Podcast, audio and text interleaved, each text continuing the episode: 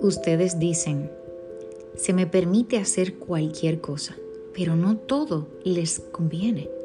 Y aunque se me permite cualquier cosa, no debo volverme esclavo de nada. Primera de Corintios 6:12.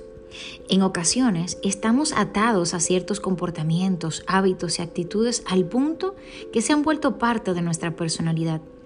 Tal parece que nos hemos acomodado, nos encontramos en un círculo vicioso, ya no consideramos que no nos hacen daño, que nos están restando calidad de vida y que además afectan a otras personas cercanas.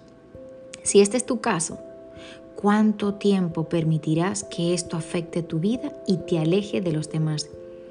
¿Qué esperas para salir de ese estado? Alguien dijo muy sabiamente, lo que tú toleras no lo cambias.